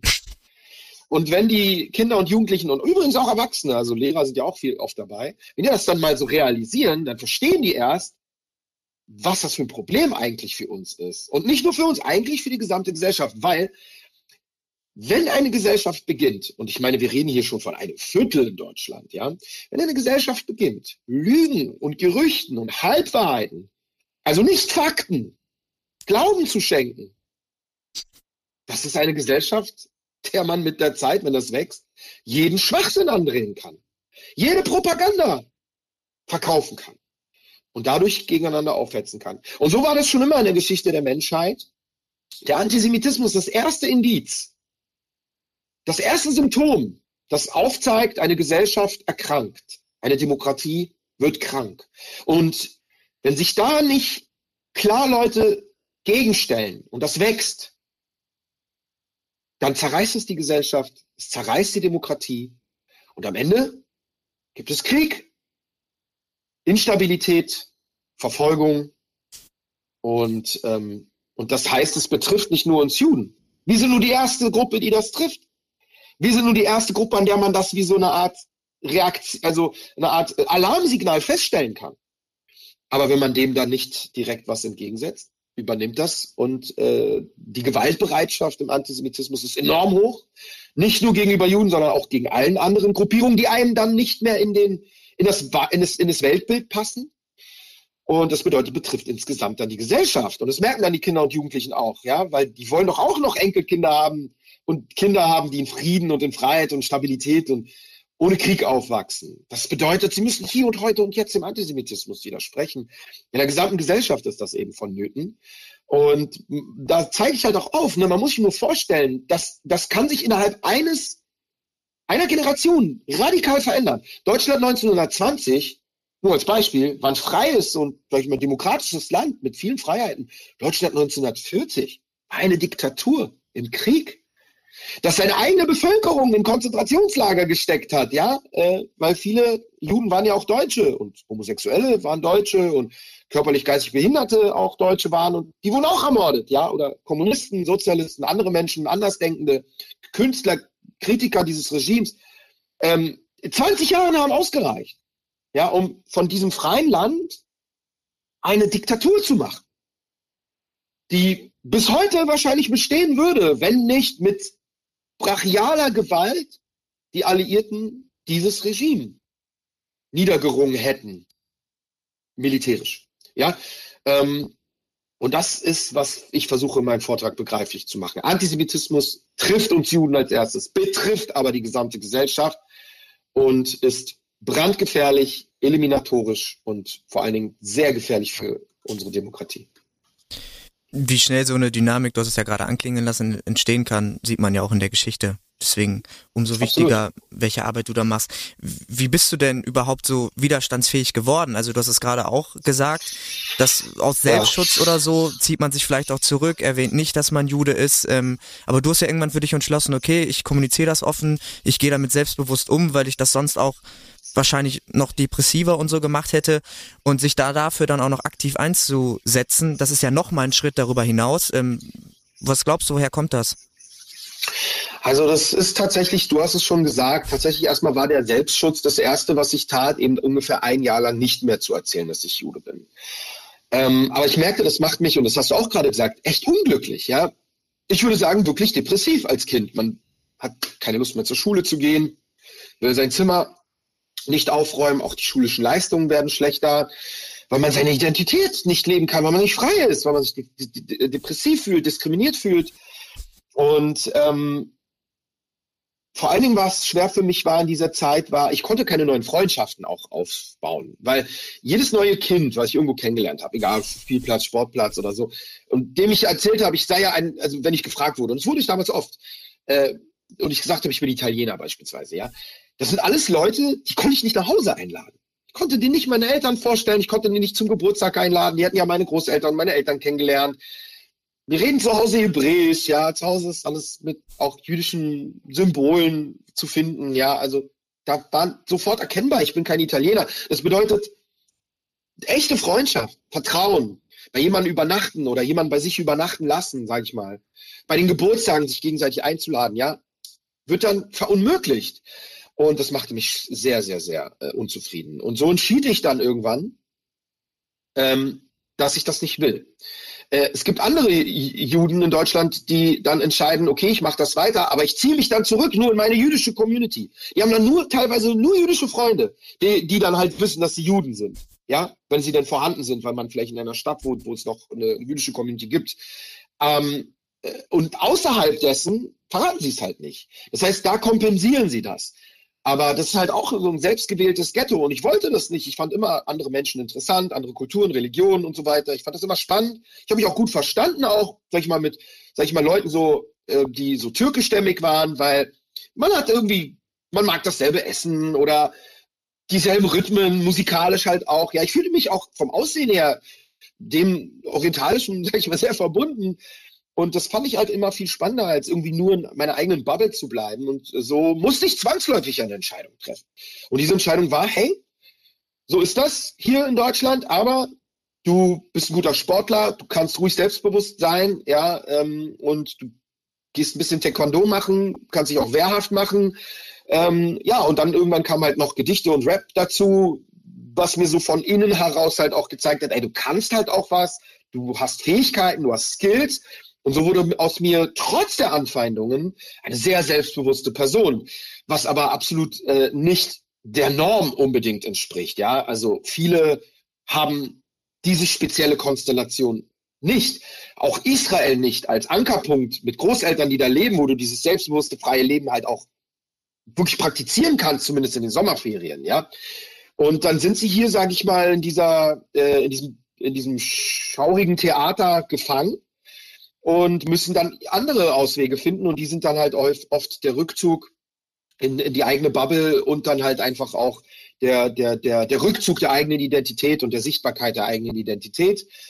Und ähm, der nächste Step zu sagen, ich gehe jetzt halt auch nochmal offensiver nach vorne und kläre darüber auf, äh, ist, ist, würde ich sagen, halt einfach äh, die Konsequenz, die sich ergeben hat, ähm, auch durch meine jahrelange Arbeit in der, in der Rap-Szene, durch meine Erfahrungen, die ich gesammelt habe, aber das baut alles aufeinander auf. Ich musste als Kind und Jugendlicher schon eben diese Wehrhaftigkeit aufbauen, mir Wissen aufbauen. Wenn zum Beispiel mir vorgeworfen wurde, als sei ich so ein Außenminister Israels, ja, ich bin jetzt Jugendlicher, 15, 16 Jahre alt, und mir wird da plötzlich vorgeworfen, was macht ihr denn da in Israel? Was, was geht mich das? Warum bin ich hier dafür eine Projektionsfläche? Ich bin hier in Deutschland, ich lebe hier, ich habe da nie gewählt. Ich bin nur da geboren worden. Ja, ich liebe Israel und ich bin solidarisch mit Israel, mit dem Existenz, mit der Existenz des Landes, aber doch nicht mit jeder Politik bin ich einverstanden. Und selbst wenn, warum sollte man mich dafür als Projektionsfläche missbrauchen dürfen? Aber nichtsdestotrotz musste ich natürlich verstehen, was werfen die mir da eigentlich vor? Was wird eigentlich Israel da vorgeworfen? Das bedeutet, ich musste mir historisches Fachwissen aneignen. Schon mit sehr viel, mit frühen Jahren wusste ich dann teilweise, also wirklich mehr über die Historie Israels, des Nahen Ostens auch, ja, als viele meiner, also als Geschichtslehrer, ja, teilweise, ja. Und ähm, auch jüdische Geschichte, die ja sehr wenig erzählt wird, äh, die ähm, wird ja, äh, die, die jüdische Perspektive und jüdische Geschichte, Geschichte selber äh, wird halt sehr an den Rand gedrängt und marginalisiert. All, all, mit all dem musste ich mich auseinandersetzen und äh, stellte dann fest, ey, ähm, das ist hier eigentlich voll die Ungerechtigkeit, die wieder passiert, nach 1945, nach dem Holocaust, äh, wird hier wieder ein neuer Antisemitismus jetzt, ein neuer Antisemitismus aufgebaut. Dieser richtet sich jetzt plötzlich gegen Israel als erstes, als erste Projektionsfläche. Und du als Israeli hier in Deutschland, als Kind und Jugendlicher, dienst jetzt hier, wirst jetzt hier in Sippenhaft genommen dafür. Und das kannst du so nicht auf dir sitzen lassen, aber das reicht nicht aus, irgendwie nur ein Gefühl zu haben, musst Fakten am Start haben. Und so wurde ich dann immer in verschiedenen Situationen. Das ist dann vielleicht mal eine Party, wo dann irgendwelche Leute einen so Blödsinn vorwerfen oder vielleicht irgendwo mal am Arbeitsplatz und dann irgendwann in der Rap-Szene und dann irgendwann auch darüber hinaus äh, wird man zu einer Art Advocate, weißt du, so zu einer Art jemand, der ein Aktivist wird, ja, und äh, versucht, ähm, die, die, die jüdischen, die Jewish Rights und, und jüdische Identität halt einfach äh, zu vermitteln und jüdische Perspektive. Und ähm, so ist es halt ein Weg, der sich irgendwie äh, so aufgebaut hat. Man muss sich auch vorstellen, eigentlich ähm, ist es äh, eine Sache, die, die ich unfreiwillig gezwungen war zu tun. Ja, das war das Einzige, was ich, also das musste ich tun, um jüdische Identität frei zu leben.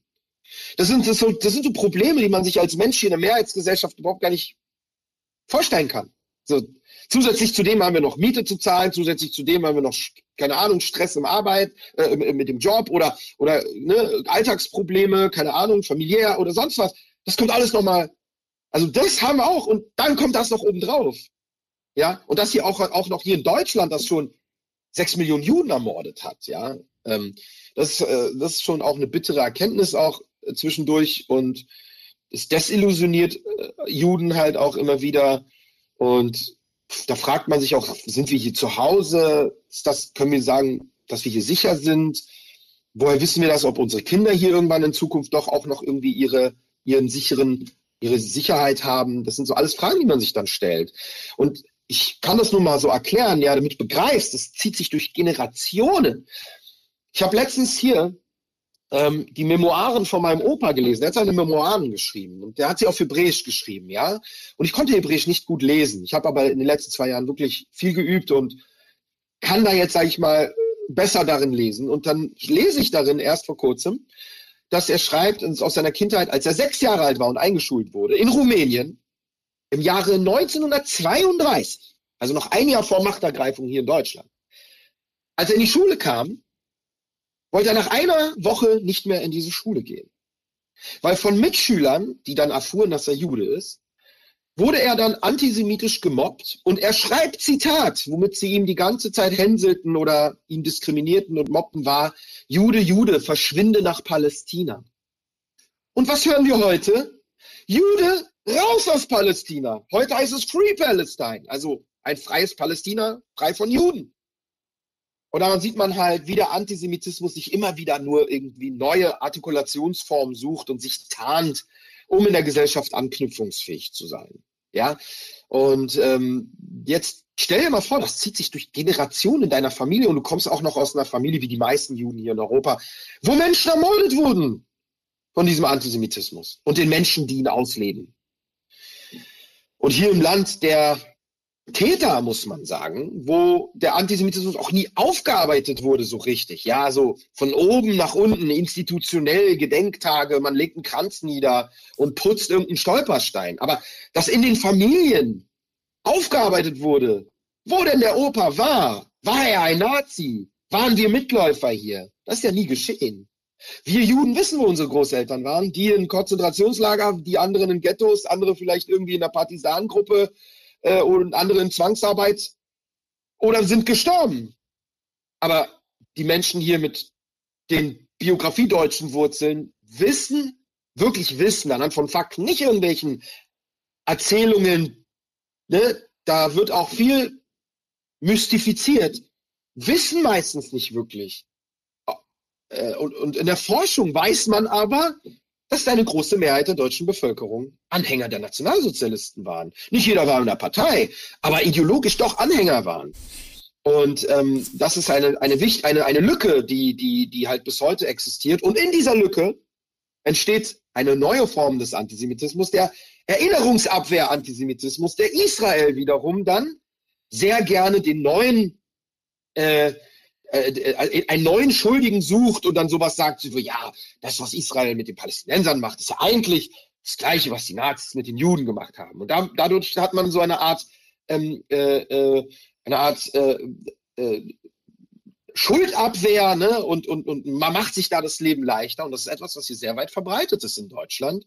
Und genau darauf kann eben wieder, können weitere Formen des Antisemitismus eben wunderbar Fuß fassen, fruchten, oder äh, die, die, das, ähm, die, äh, also das Wehren, dass, dass Juden sich wehren vor Antisemitismus oder auch vor Angriffen in Israel, vor Terrorismus, das wird dann halt auch ihnen abgesprochen. Ne? Also das, das Existenzrecht Israels wird nicht nur abgesprochen, sondern, sondern ähm, die, ähm, äh, also die Berechtigung, dass sich, dass sich Juden und Israel gegen Antisemitismus wehren, wird ihnen halt auch abgesprochen.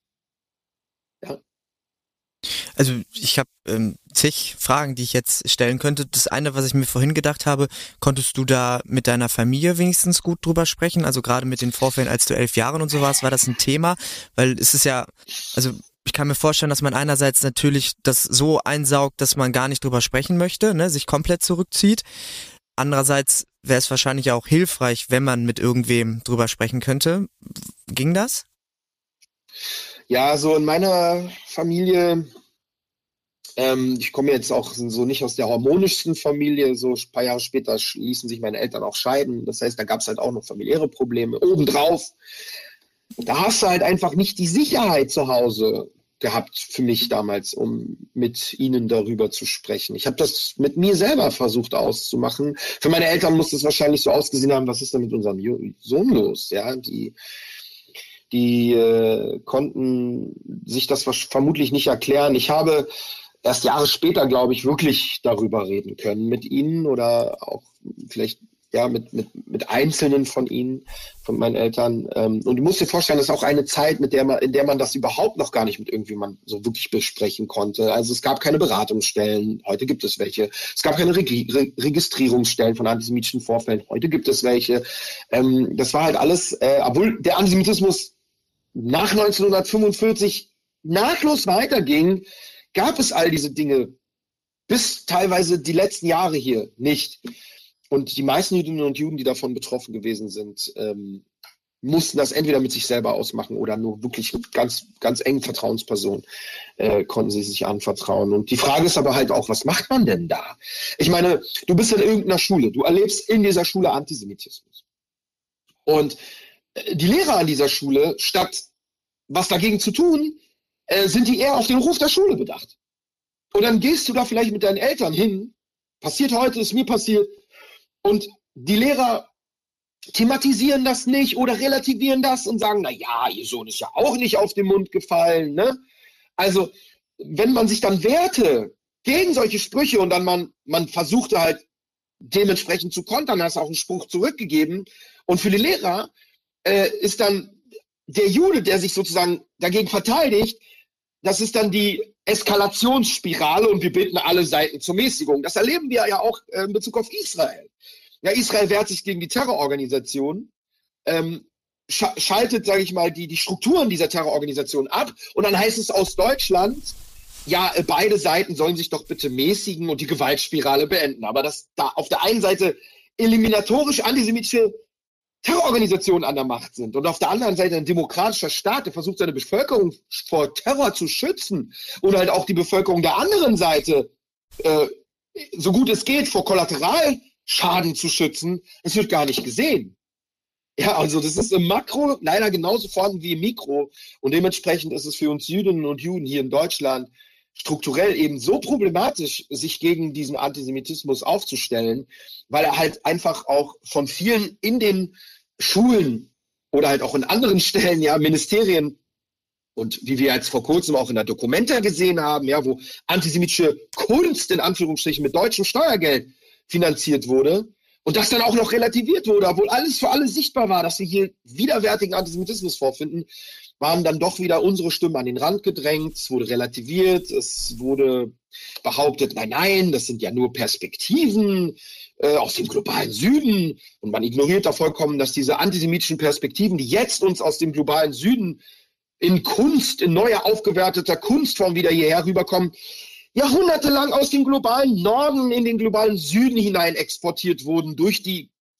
antijudaistisch-christlichen Missionare, die diese alten Bilder von Juden und Verrätern und, und Juden, die angeblich die Welt kontrollieren, genau dahin exportiert werden und heute wieder so zurückkehren.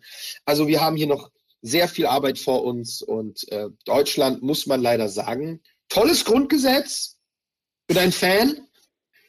Die Würde des Menschen ist unantastbar wunderbar Stück Schrift, ein Schriftstück, aber das muss erstmal, das muss erstmal umgesetzt werden und mit Leben gefüllt werden. Da sind wir noch lange weit weg von. Aber äh, wir arbeiten dran und es wird gewürdigt. Meine Arbeit, die Arbeit anderer Aktivisten, das komme komm ich da wieder zurück. Aber wir haben leider in der Gesellschaft nach wie vor ein großes, großes Problem mit Antisemitismus. Was würdest du dir denn wünschen, wie man sowas noch besser umsetzen kann? Du hast vorhin gesagt, dass das natürlich auch in den Familien aufarbeitet werden müsste. Das kann man natürlich schlecht beeinflussen, man kann es eher institutionell beeinflussen. Was würdest du dir da noch wünschen? Man kann das schon. Ich meine, hey, so, man könnte doch Kampagnen machen, Werbekampagnen. War mein Opa ein Nazi? Find's heraus, ja. Ach so, ja. Äh, da gibt es eine, ja, find's heraus. Also nicht irgendwie fragt mal die Oma oder so, sondern find's selber heraus, indem man beispielsweise Archive durchforstet. Es gibt sie, es gibt die Archive, es gibt die Aufzeichnungen, es gibt das Wehrmachtsarchiv, das wirklich jeder Soldat und jeder auch Hilfspolizei, alles ist da vermerkt. Ähm, die Deutschen, die Nazis, muss man sagen, waren gründlich, ja, in ihrer, in ihrer Dokumentation, in ihrer Buchhaltung, in ihrer, in ihrer Bürokratie, also, und wenn man dann nachforscht, ne, und man macht das halt vielleicht auch niedrigschwellig, das bedeutet, dass es nicht so viele hundert Euro kostet, wie es zurzeit ist, und man macht ein paar Plakate durch, durch ganz Deutschland und ermutigt die Bevölkerung hier wirklich selber nachzuforschen, dann wird es auch ähm, von einem, sage ich mal, institutionellen Ding zu einem persönlichen Ding gemacht. Und wenn die Leute dann wirklich erfahren, ey krass, meine Großeltern, meine, meine, mein Opa, meine Oma, weiß ich nicht, waren Anhänger, waren in der Partei und so weiter, dann wird halt auch das Thema Antisemitismus und das Thema Verantwortung für die Zukunft eben kein, das können andere machen, das wird dann zu einem persönlichen Thema. Und das ist genau das, was eben fehlt. Man könnte da sehr, sehr vieles machen. Ähm, und ich hätte sehr viele Ideen. Man musste mich nur fragen und dann halt auch die Sachen zur Umsetzung bringen. Ähm, aber leider haben wir wirklich noch immer große Widerstände äh, in Teilen unserer Gesellschaft, auch in Teilen von Ministerien, das auf diese Art und Weise zu machen, weil ähm, das reißt bestimmte Wunden auf, die man maximal mit einem Pflaster, wenn überhaupt, ähm, verarbeitet hat. Und jeder weiß, so ein Pflaster aufzureißen, ne, das tut weh. Und die Widerstände sind dementsprechend groß. Man geht lieber den kürzeren Weg, den Schuldabwehrweg, den, den, den Schuldabwehr-Antisemitismus, den israelbezogenen Antisemitismus. Der, der ist, ist, ist doch mal jetzt gut hier mal mit dem, mit dem, mit dem ganzen Gedenken, so wie in der AfD, Gauland das gemacht hat. Ja, äh, da geht man oftmals lieber diesen Weg ähm, und macht es sich da leicht. Aber ey, das wird bleiben und das wird am Ende auch nur wieder neuen Antisemitismus schüren und wieder die Spirale von vornherein äh, von vorne an äh, ankurbeln, dass hier in Deutschland äh, die Demokratie daran kaputt geht. Das ist nun mal so. Der Antisemitismus zeigt immer wieder auf, wann es erkrankt und wenn man sich nicht darum kümmert, dann äh, dauert das paar Jahre, Jahrzehnte und mm, es wiederholt sich auf irgendeine Art und Weise tolles Beispiel, was du gerade damit genannt hast, mit ähm, ist mein Opa ein Nazi? Ich würde es auf jeden Fall ausprobieren. Also wenn das leicht ja. zugänglich wäre, ist ja auch interessant. Wäre. Das könnte man machen, äh, nur wird das halt momentan nicht gemacht. Also um mal aufzuzeigen, wie signifikant der Unterschied ist. Jeder weiß, dass es die Stasi-Archive gibt, nicht wahr? Und jeder weiß, dass man da frei forschen kann. Äh, warum geht das da so leicht? Und ist so einfach, ja. Warum auf der anderen Seite nicht? Warum werden da so die Hürden so hoch gemacht? Warum muss man unbedingt nachweisen, dass man selber ein Familiennachfahre ist von Menschen, die man nach damals forscht? Warum kostet das hunderte Euro? Warum ist es, warum ist das Archiv, dass es das überhaupt gibt, namentlich gar nicht ausreichend bekannt?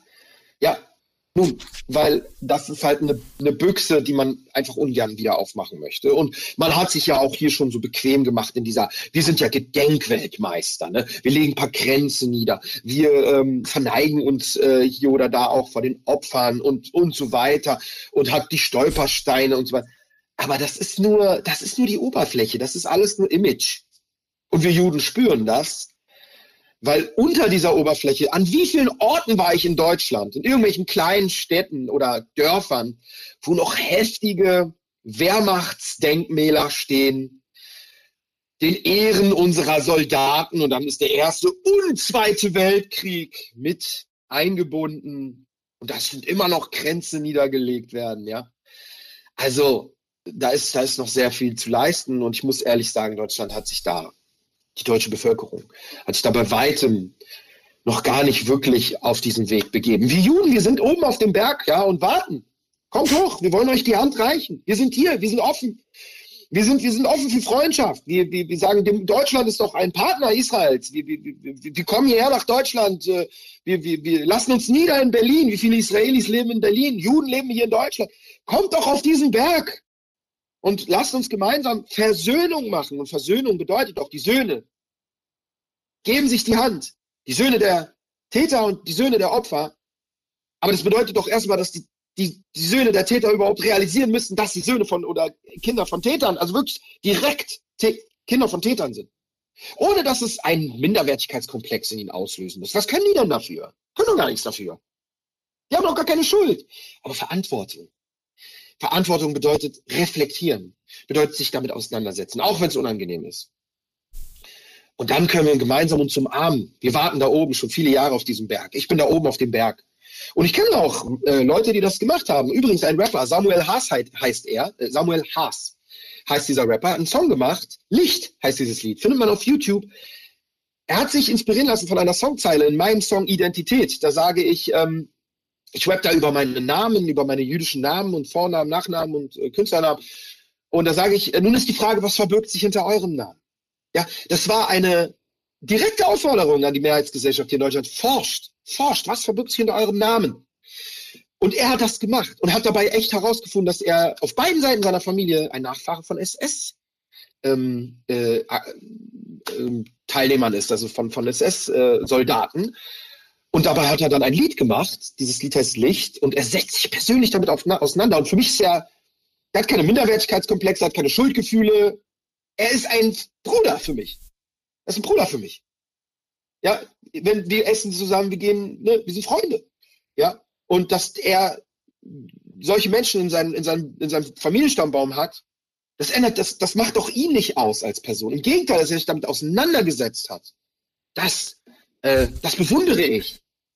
Das bewundere ich und das halte ich ihm hoch an. Und das ist, das ist wirklich was ganz Besonderes. Und ich wünsche mir viel, viel mehr Menschen würden das machen. Und die würden dann daraus halt auch erkennen, wie wichtig es ist, heute solidarisch mit Juden zu sein heute auch solidarisch mit Israel zu sein. Man muss ja nicht mit jeder Politik einverstanden sein, aber solidarisch mit Israel sein, sich mit Israel, also äh, Israel zu verstehen, was es bedeutet, in dieser Nachbarschaft im Nahen Osten zu existieren, wo nicht die Nachbarn Dänemark, Liechtenstein und Belgien sind, sondern Syrien, ja, und, und, und viele andere Länder in der Region, die ihre eigene Bevölkerung ermorden. Ja, wie ist das dann halt erst mit den Juden, wenn sie die, wenn sie wehr, wenn sie wehrlos wären? Wie würden sie dann mit denen umgehen? Ja, die, die, die Machthaber dort oder auch Teile der Bevölkerung. Und dass man sich da reinversetzt, empathisch wird. Und ähm, ja, und, und dass man sich da die Hand reicht und einfach Solidarität zeigt. Das, das beginnt, glaube ich, genau damit, dass man auch sich mit der Vergangenheit auseinandersetzt. Deswegen sage ich, um seine Zukunft, wer seine Zukunft kennen äh, möchte, muss wissen, wo seine Wurzeln liegen. Wenn man die nicht kennt, dann ist es wie, als würde man so einen Blindflug machen. Ja. Und ähm, ich glaube, das ist ganz, ganz wichtig. Also alle, alle Leute da draußen, die heute zuhören, Samuel Haas, das, Licht, das Lied heißt Licht ähm, und ist auf YouTube zu finden. Ein sehr schöner Song. Wenn du sowas wie das Lied dann von Samuel Haas siehst, sind das so, ja, das sind ja mal positive Entwicklungen. Also wir sprechen ja gerade darüber, was alles falsch läuft und ähm, was definitiv Verbesserungs, äh, ja, was verbessert werden muss. Aber sind das auch so positive Entwicklungen, die dir dann Kraft geben? Ähm, auf jeden Fall. Jeder, jedes, jede einzelne positive, äh, jedes einzelne positive Erlebnis, jede einzelne Person, die auf diese Art und Weise irgendwie für mich erkennbar wird, natürlich gibt es Hoffnung, natürlich gibt es Kraft, natürlich. Gleichzeitig aber müssen wir doch trotzdem auch realistisch sein, ja, und sagen, äh, in weiten Teilen der Gesellschaft sind die Widerstände noch sehr groß. Ähm, die Probleme sind wirklich strukturell. Also wir reden hier wirklich Behörden, Ministerien, Kunstausstellungen, deutsche Kirchen auch, ja. Also wirklich in vielen, vielen, vielen Bereichen. Und ähm, auch, auch in Bereichen der Medien, ja, also teilweise Journalisten, ja, die wirklich ihren Antisemitismus in ihrer Arbeit ausleben, indem sie gegen Israel antisemitisch eigentlich ihre, ihre, ihre, ihre, ja, ihre Sichtweisen da äh, wiedergeben und so weiter. Auch in der Justiz findet sich das immer wieder auch. Ähm, das alles nehme ich gleichermaßen wahr, okay? Und deswegen ich wehre mich dagegen zu sagen, oh ja, ich bin jetzt hier Optimist oder oh, oh nee, ich bin hier der totale Pessimist. Ich bin wach, schaue mir das Positive an und gebe dem Anerkennung, schaue mir aber auch das Negative an und arbeite, dass es besser wird, ja, äh, um hoffentlich dann irgendwann mal für meine Kinder oder Enkel ähm, eine, ein, ein Deutschland zu haben, das dem, Grund, das, dem, das dem Grundgesetz gerecht wird, wirklich gerecht wird. Ja?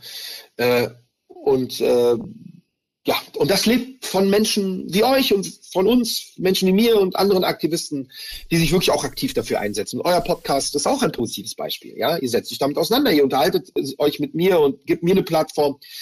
Ich kann vielleicht hier an der Stelle vielleicht auch den Samuel Haas empfehlen, vielleicht als nächstes mit ihm zu sprechen. Wirklich ganz toller Mensch. Und viele weitere, die ich da so vielleicht auch kenne. Also gerne mal, wenn ihr wollt, nachfragen. Und ja, das, das verliere ich nicht aus dem Auge. Ähm, aber ich bin halt auch ganz wachsam und ganz, ganz, ganz realistisch äh, im Umgang damit. Ja, sehr gerne. Tolle Vorschläge können wir gleich, wenn wir fertig sind, auch nochmal drüber quatschen. Ich habe dich nämlich auch gefragt, weil ich in äh, zwei Interviews ähm, ja. gelesen bzw. gehört habe, dass du auch immer über immer wieder überlegst, vielleicht nach Israel zurückzugehen und ja so bildlich gesehen eine Hand am Koffer hast. Jetzt habe ich bei dem einen Interview leider nicht gesehen, wann das war, aber wie sieht's denn momentan aus? Eher die zweite Hand zum Koffer oder eher weg? Also das ist halt auch eine sehr gute Frage, weil ähm, diese Frage lässt sich auch nicht ähm, definitiv beantworten. Es hängt es, es, ist, es ist dynamisch. Zum Beispiel, als diese Sache mit der Dokumenta passiert ist, letztes Jahr.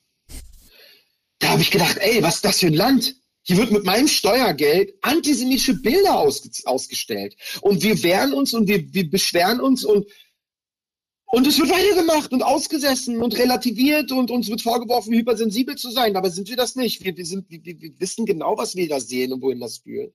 Das sind halt Phasen, wo ich denke, ey, ich will hier weg. Ich will nicht, dass meine Kinder hier aufwachsen. Das kann, das doch, das, ich will nicht, ich will nicht, dass meine Steuergelder für sowas benutzt werden. Und dann gibt es halt wieder andere Phasen, wo ich, keine Ahnung, ähm, sehe, dass es besser läuft. Dass, dass beispielsweise wie vor einigen Jahren im Bundestag die BDS-Resolution äh, ähm, äh, ab, verabschiedet wurde, ja, die, die gesagt hat, BDS, diese, diese Bewegung, dass man Israel kulturell, äh, politisch und halt auch ähm, wissenschaftlich isolieren soll. Also das ist das Gleiche, was die Nazis gemacht haben, eigentlich so. Kauft nicht bei Juden, äh, äh Juden raus aus, der, aus, aus den Universitäten, Juden raus aus der Kultur, ja. Also, ne? Das ist diese BDS-Bewegung, die leider viele Anhänger hat, unter anderem Roger Waters, der hier in Deutschland gerade in Hamburg, äh, in, in, in Frankfurt und Berlin auftreten durfte. Absolut ein Antisemit für mich, ja ähm, dass, dass, dass, die, äh, dass das Parlament verabschiedet hat, die BDS-Bewegung, das ist eine antisemitische Bewegung, da dachte ich mir so, oh, cool, okay, ich kann hier sein, ich kann hier bleiben. Meine Kinder haben hier vielleicht doch, hier, vielleicht hat man es hier endlich verstanden. Und dann passiert wieder das und dann passiert wieder dies und das. Also es ist dynamisch. Das bedeutet für mich immer wieder mal Hand am Koffer, mal Hand ein bisschen weiter weg vom Koffer, meine Hand ist aber immer die andere, immer im Boxhandschuh. Immer. Wehren, wehren, Aussagen, äh, kritisieren, ansprechen, laut sein. Aber das ist auch ermüdend. Man will doch einfach nur ein freies Leben haben. Oder? So wie Absolut. alle anderen Menschen hier. Jemand, der aus Kroatien kommt, der hier in Deutschland lebt, ja, und hier vielleicht irgendwie geboren ist, aber seine Eltern sind aus Kroatien, so, der, der muss sich keine Gedanken machen über sowas. Ja, oder keine Ahnung, jemand aus Portugal. Ja, der hat auch seine Sorgen, hat auch seine Probleme, keine Ahnung, Alltag, Job, Stress, was weiß ich, ja, Uni. Aber dass er sich die ganze Zeit irgendwie gegen irgendwelche Angriffe wehren muss, so dass irgendwelche Leute Portugal abschaffen wollen oder seine Identität irgendwie als Kroate oder Portugiese oder was weiß ich was irgendwie äh, an den Rand drängen und so. Und wenn er irgendwie mit einer Portugal oder einer Kroatien fahren und nach einem Fußballspiel durch die Straßen fährt und dann angegriffen wird dafür, so diese, diese Probleme haben diese Menschen nicht. Und das ist doch gut so, aber wir haben sie. Meine Frau letztens mal auf dem Israel-Tag hier am Wittenbergplatz in Berlin, ähm, beruflich so, die hat da so Social-Media-Sachen gemacht. Und dann bekam sie von irgendeinem so Stand so einen Blumentopf geschenkt, mit so einem kleinen Sonnenblumen drin. Und in dieser Sonnenblume war so ein kleines Israel-Fähnchen. Und dann läufst du mit diesem Israel-Fähnchen so 300 Meter, wir wohnen vom Wittenbergplatz nicht weit, nach Hause. Und auf diesem Nachhauseweg wird sie von irgendwelchen fünf jungen Erwachsenen, äh, als sie dieses Pflänzchen sehen mit dieser Israel-Fahne drin, wird die angepöbelt. Äh, Free Palestine, äh, äh, Fuck Israel und sowas. Was soll das? Das ist unser Alltag hier. Ja, und das ist absurd. Ja, ähm, aber das ist die Realität. Und das macht natürlich immer wieder dieses Spannungsverhältnis, ja, Koffer auspacken, einpacken, näher ran, doch schon mitnehmen, die ganze Zeit kämpfen. Das, ja, Jude in Deutschland sein ist. Da gab es einen äh, Regisseur ähm, vom Film ähm, Muzzletov Cocktail an alle Leute da draußen, lohnt sich diesen Film zu gucken, Muzzletov Cocktail. Der Regisseur, ich war mit ihm auf einem Panel und er wurde da gefragt, er ist ja Jude, und er wurde gefragt, ähm, wie ist das so aus Jude, der aus der Sowjetunion hier nach Deutschland gekommen ist, hier heute in Deutschland zu leben und wie fühlt man sich da so? Und dann sagte er echt, und das muss ich wirklich, gebe ich ihm 100% recht, damit man nur verdeutlicht, was es bedeutet, Ähm, er sagt, naja, äh, die, die, die kapitalistischen Juden, äh, die sind nach Amerika gegangen, in die USA. Die zionistischen Juden, die sind nach Israel gegangen. Ja, und die Masochisten, die kamen nach Deutschland. Klingt lustig? Ja, ist aber bitter, süß. Äh, ne? Also. Und das sagt nicht nur ich, das ist die Realität. Ja, das ist die Realität. Und das ist, das ist nicht mein, ich, ich, ich, die Credits gebühren ihm. Das ist sein Zitat und ich zitiere das immer wieder gerne, weil es wirklich die Sache sehr, sehr, doch sehr, sehr auf den Nagel trifft. Die Masochisten kamen nach Deutschland. Ich bin kein Masochist, ey. Ich habe keinen Bock auf sowas. Deswegen wehre ich mich dagegen. Also vielen Dank, dass du uns da so mitnimmst und dir einen Einblick und so gewährst. Man merkt ja, das ist auch ein super emotionales Thema. Ich würde, glaube ich, gerne ähm, noch eine Abschlussfrage stellen, die mir persönlich noch wichtig ist, weil ich die bei dir auf Instagram gesehen habe und das glaube ich für die Wahrnehmung, weil wir reden ja die ganze Zeit über Narrative und strukturelle Denkmuster und all sowas, die sich in Köpfen festsetzen. Du hast ähm, in einer deiner Story-Highlights verschiedene Medienberichte. Ich habe jetzt einen rausgenommen ja. von der Zeit Online, wo zum Beispiel die Überschrift ja. ist, mutmaßlicher Angreifer von Tel Aviv getötet. Und ich glaube, weil über die Medien nimmt man natürlich auch viel wahr, ähm, wäre es vielleicht einmal wichtig zu sagen, was, was stört dich an dieser Berichterstattung und worauf sollte man achten, wenn man sich ja. persönlich informiert?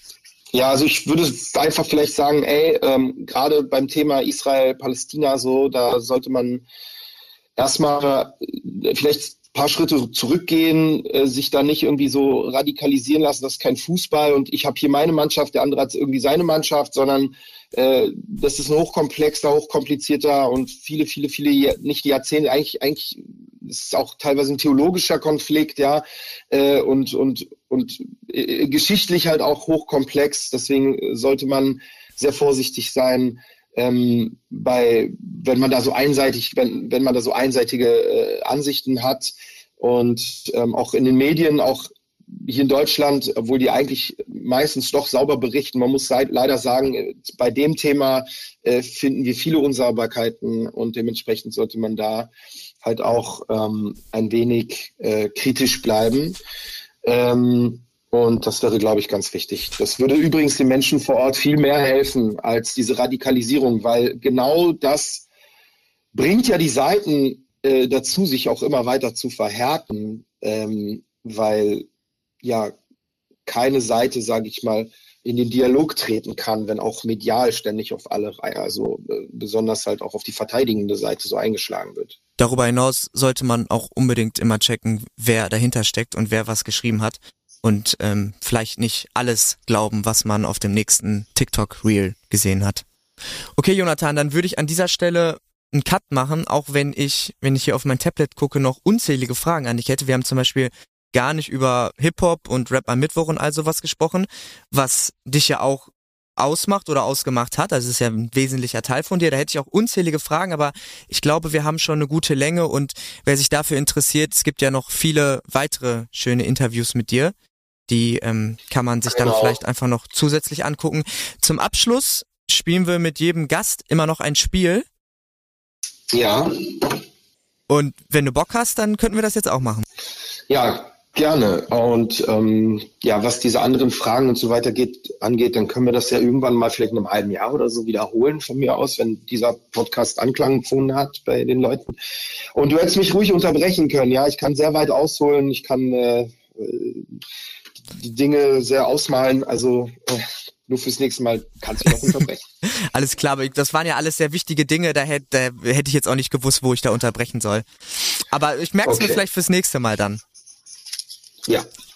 Sehr gut. Dann gebe ich, ähm, das ist nämlich heute eine Premiere an Florian ab, denn Florian moderiert heute das Spiel und ich kann mich mal entspannt zurücklehnen und bin Teilnehmer. Naja, ob du dich entspannt zurücklehnen kannst, das weiß ich nicht, weil du musst ja jetzt quasi mitraten. Aber da wir ja unseren Gast heute remote zugeschaltet haben, äh, stelle ja. stell ich euch beiden äh, Quizfragen.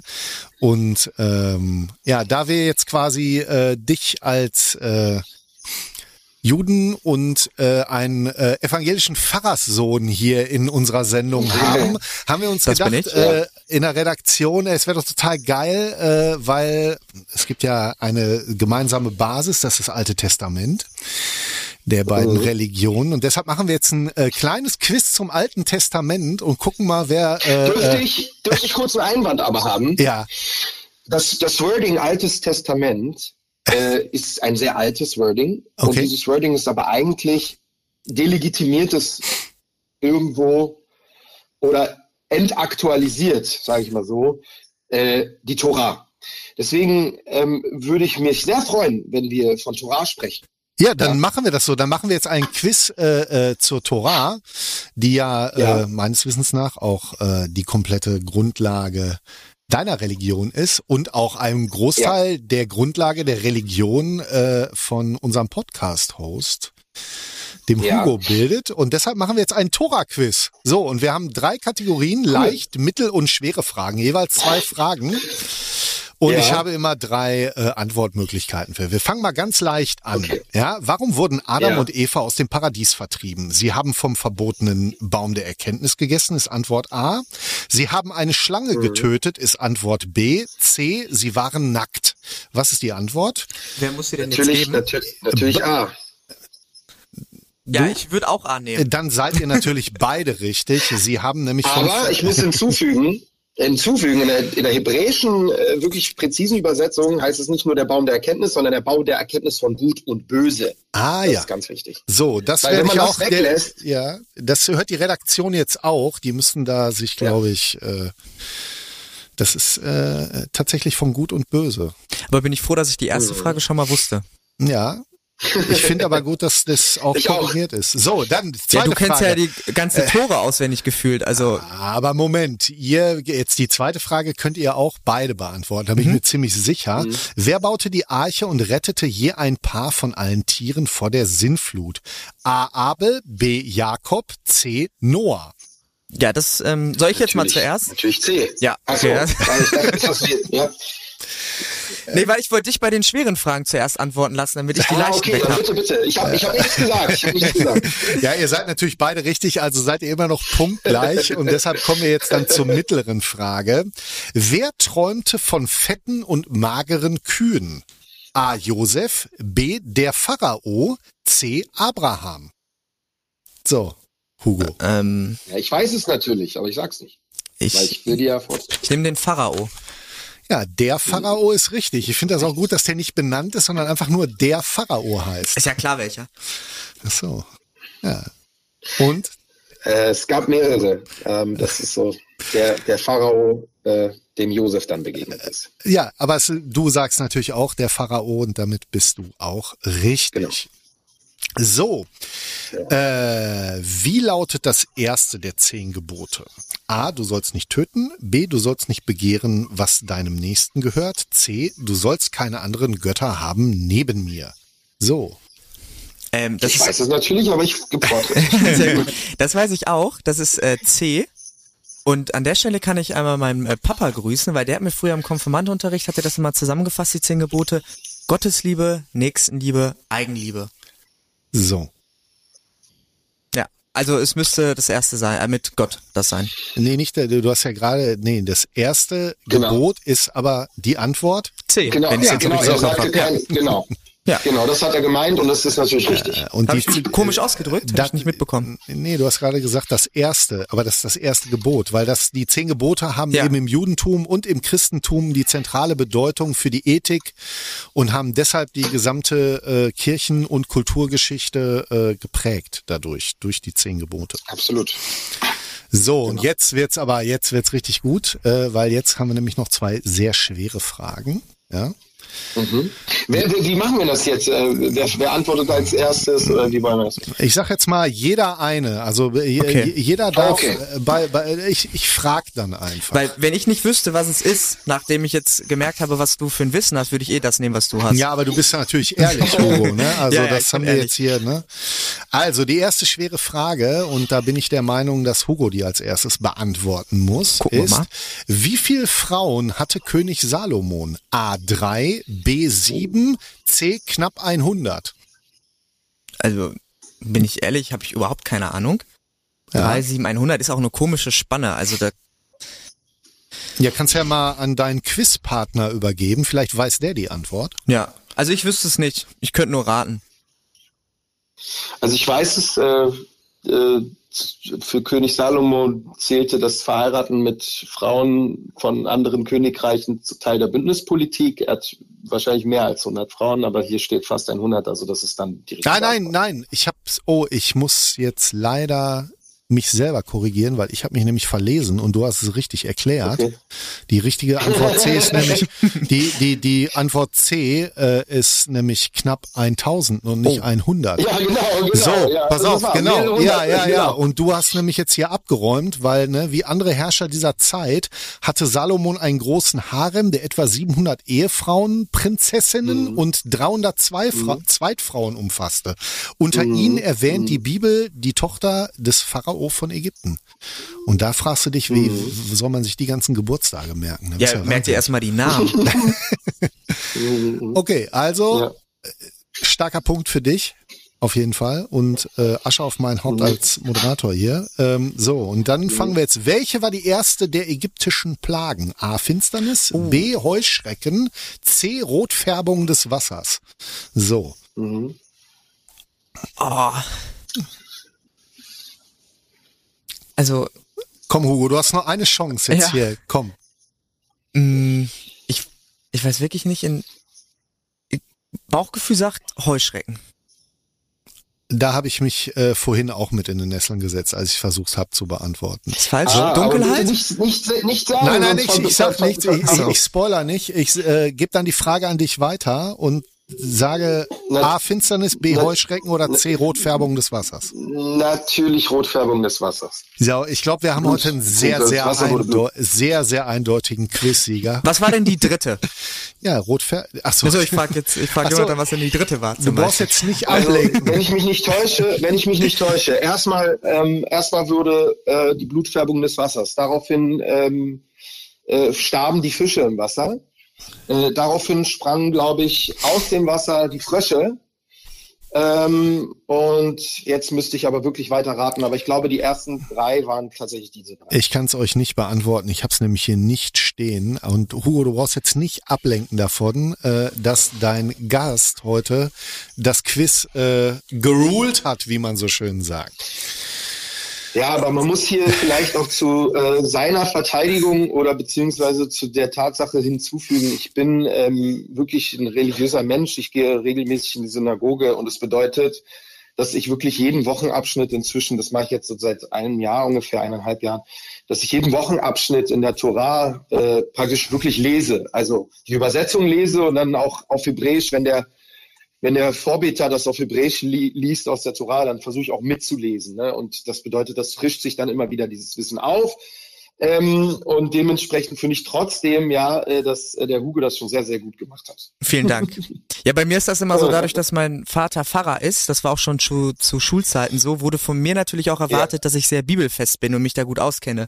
Wobei meine Argumentation Ja. dann auch immer ist, nur wenn mein, also wenn mein Vater Kfz-Mechaniker wäre, heißt das ja auch noch nicht, dass ich mich Genau. gut mit Autos auskenne. Exakt, exakt. Nur weil dein Vater gut, weil ich rappen kann, muss man meine, meine Kinder nicht rappen oder keine Ahnung. Ja, also jeder hat doch seine Interessen. Aber dafür warst du trotzdem, finde ich, doch äh, sehr gut. Herzlichen Also Dank. daher- Ja, dann würde ich sagen, machen wir dir an der Stelle einen Cut. Vielen Dank, äh, Jonathan, dass du Gast unseres Podcasts warst und so offen und ehrlich über deine Emotionen und deine Arbeit gesprochen hast.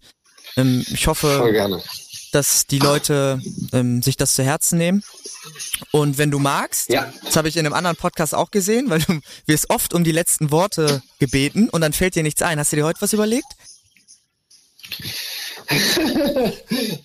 Ich müsste mir wieder wirklich mal irgendwie so ein Repertoire aufbauen, ja? Weil das kommt tatsächlich immer wieder vor. Aber ich weiß nicht, muss es denn immer letzte Worte geben? Na, musst du nicht. Du kannst mal einfach Tschüss sagen und dann Also. machen Na, das wir. ist meine Antwort. Muss es denn immer letzte Worte geben? das ist gut. Alles klar, dann ähm, auf Wiedersehen. Ja, auf sind Wiedersehen. letzten Worte. Machen wir so. Alles klar. Bis dann. Ciao. Family Fatal ist eine Produktion der Beckdesign GmbH für Kirche in 1 Live.